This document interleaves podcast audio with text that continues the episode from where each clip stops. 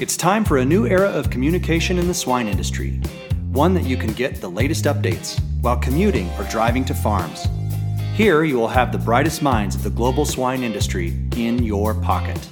You can have a state of the art research facility or even the best ideas in the world, but if you don't have a good research staff at the SLAT level, you don't have much. And so it's about people. And the role of the research staff is to accurately collect, you know, measurement data at the farm, transfer that information timely to key stakeholders. Hello, everyone. Today, our guest is Dr. Aaron Gaines on the topic driving innovation in a production system. How are you, Dr. Gaines? Uh, doing very well, Marcio. Thanks for your time and uh, uh, looking forward for the conversation. Same here.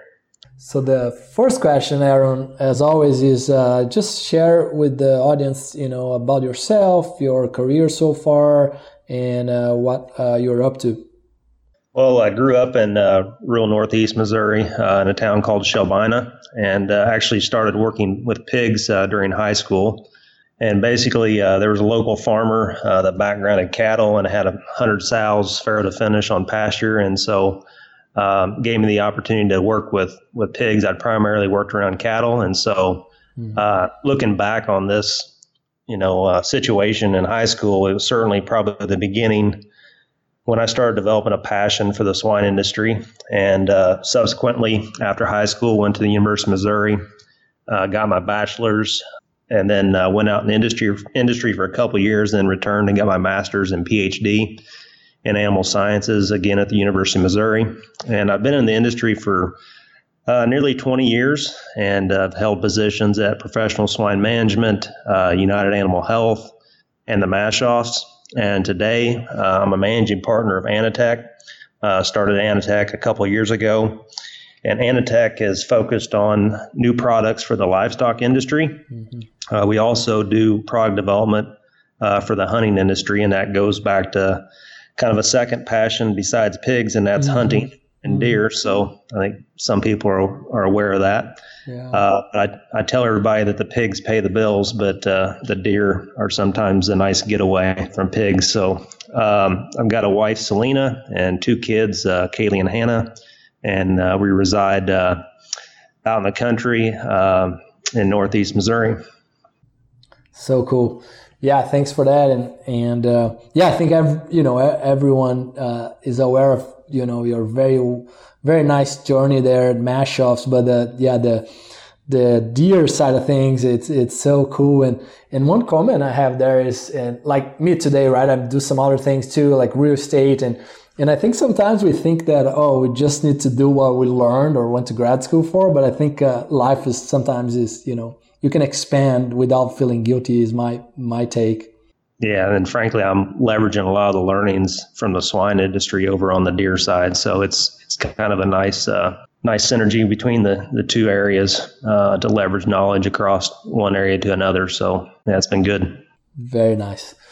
Well, so let's jump into the topic. Um, Dr. Gaines. Uh, the first question is uh, when you think about innovation in a production system, how do you prioritize uh, research ideas?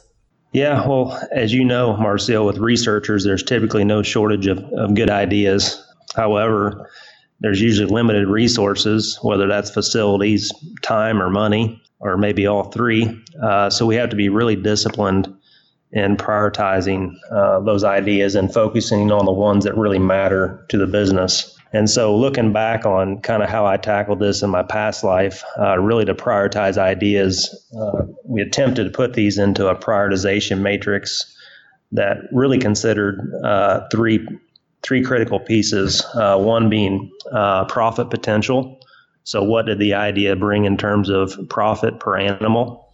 Mm-hmm. Uh, that could either be through cost reduction or through revenue generation of that technology or idea. And then the second piece was what's the probability of success? Was it low, medium, or high? And some of that would be based off was there previous research done or not? Obviously, if there's previous findings that showed a positive response to the idea, the probability of success would obviously rate higher in that scenario. Right. And then uh, the other uh, piece is the difficulty level for implementation uh, within the production system. Uh, certain technologies are, are easier to implement uh, than others, and so we rate the difficulty level for implementation. So, an example, you know, of a technology to be easy to implement, a lot of the things that we put through the feed mm-hmm. were easier to implement than perhaps uh, a reproductive technology that was more front and center at the farm, had to go across multiple farms uh, from a training standpoint. Uh, and so once we kind of worked through profit potential uh, and rating that in terms of low, medium, or high, probability of success, again, was it uh, low, medium, or high, and then difficulty level uh, we'd basically score those ideas that had the highest score would be the ones that we focused on for the business. Yeah, very, very systematic and, and makes uh, total sense. Um, once you get that research going and you get the results, uh, how do you tie that with uh, the company's uh, profitability? Well, from my perspective, it's absolutely critical that the research ties to company profitability. I think the research team has to be viewed as a valuable resource to the organization. Uh, they just can't be the the department that just does research without any impact to the company. And so to tie research results to company profitability, you really got to take those ideas, implementation of those ideas have to be built into the annual financial budget as well as individual performance goals. And what this does is it forces accountability of the research team to ensure delivery of those ideas back into the business that help company profitability.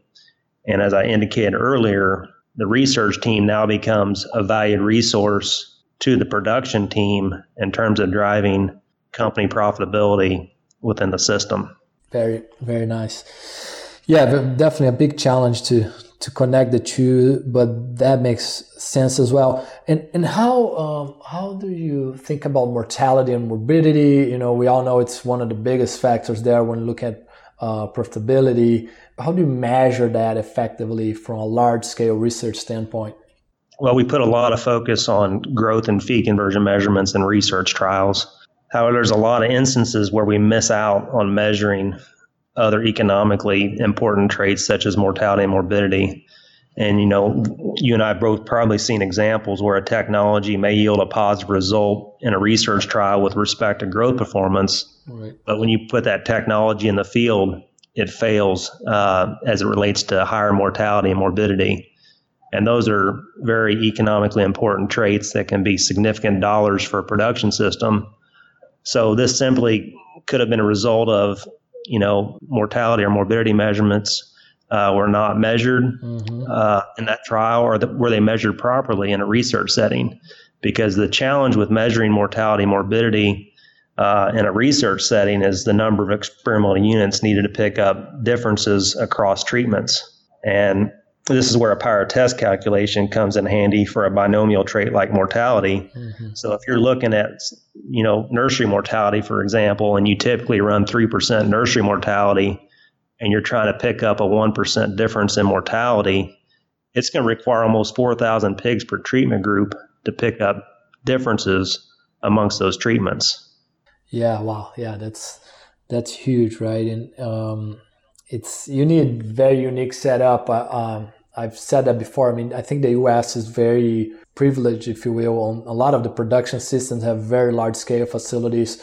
Um, South America, I'm not aware yet of a large scale facility, especially if you calculate the number of cells on the production system to the number of pigs on trial. I, I very always got very impressed with the the way the, the US set up. Yeah, then the other piece of this is most commercial research facilities don't have enough experimental units to detect these smaller differences.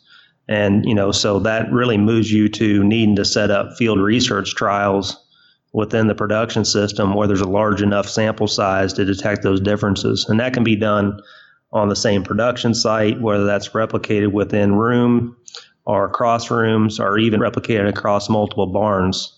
Uh, but again, it just, I think it's a very important measurement that we need to be looking at more closely uh, particularly with an industry that has significant mortality losses from birth to weaning. Right. And you bring an interesting point. Yeah, sometimes, and, and it's funny because the la- last few episodes uh, we discussed about like, you know, one barn versus the other is not good, but uh, we need to make it clear that if you have 20 barns sometimes, depending on the power test, but 20 versus 20, if it's blocked by feed mill and other things and sow farm flows and things like that, that is a very powerful design. Would, would you agree with that? Yeah, ab- absolutely. You know, those field research trials can be set up in a controlled manner to measure mortality, morbidity. Uh, if done right, they can be very, very important pieces to the equation on measuring mortality, morbidity, and not just growth performance data. Very nice. How about the staff? Uh, what's the role of the research staff, Aaron? Well, um, you know, good research staff at the farm level will determine whether you have good research or not. Um, you can have a state of the art research facility or even the best ideas in the world, but if you don't have a good research staff at the slat level, you don't have much, frankly. Yeah. And so it's about people, and the role of the research staff is to accurately collect, you know, measurement data at the farm, transfer that information timely to key stakeholders. And as you go to staff a facility, uh, to collect that data, you need to make sure those people that are running the facility have the right technical and behavioral competencies needed to be successful in that role. Mm-hmm.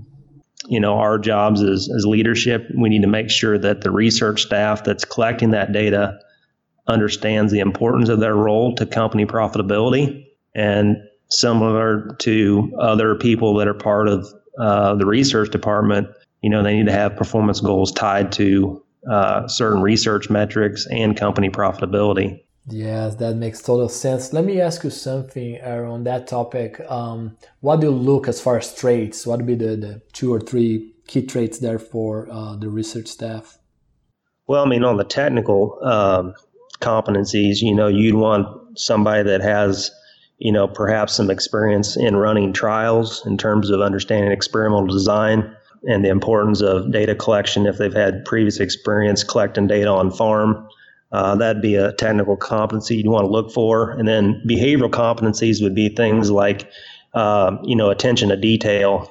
How effective are they at communicating to others in the organization? Maybe problem solving. As you know, when you're doing uh, data collection on farm, there's there's things that are not maybe identified in the research protocol and that person that's run that trial really needs to be in a position to mm-hmm. to problem solve and have the technical acumen to you know fill in the blanks if you will mm-hmm. protocol only tells you so much and so uh, uh, that becomes critical to make sure you have a, a person that can make those decisions and have a successful trial make the right decisions very nice just some examples. I mean, there's certainly yeah. several more, but that just kind of gives you a flavor of you know what type of people that, that you want running these facilities. But like I said before, um, like anything in pig production, you know, it's about having good people. Uh, that's where it starts. Yes, I probably would add, uh, like you said, there's variation there, but I'd say a sense of urgency as well, right? Have that sense of urgency of execution. Yeah, absolutely. Very nice. Anything else on the topic of innovation in production systems, Aaron, before we move to the three questions we ask every guest? Uh, I think I'm good, Marcio. Very nice. It is time to our famous three. So the first one, Dr. Gain, is uh, what's your favorite uh, pig-related book or resource? Well, uh, there's several good books out there, uh, as you know, and I know previous uh, guests have identified uh, several of those books. But one of the books that sticks out to me uh, was the uh, book edited by Dr. Patience, and that's Feed Efficiency in Swine. Mm-hmm. Um, there's a lot of good information on approaches there to maximize feed efficiency. Uh, particularly when you know, particularly given the impact of feed cost on a system's profitability. So I tend to I read that book, and a lot of times I go back to that just as a refresher on certain concepts and approaches. It's a very cool book. I like the the fact sheets as well that they they have. Uh, I believe they still have on their website. Yep. How about uh, your favorite book or resource in general?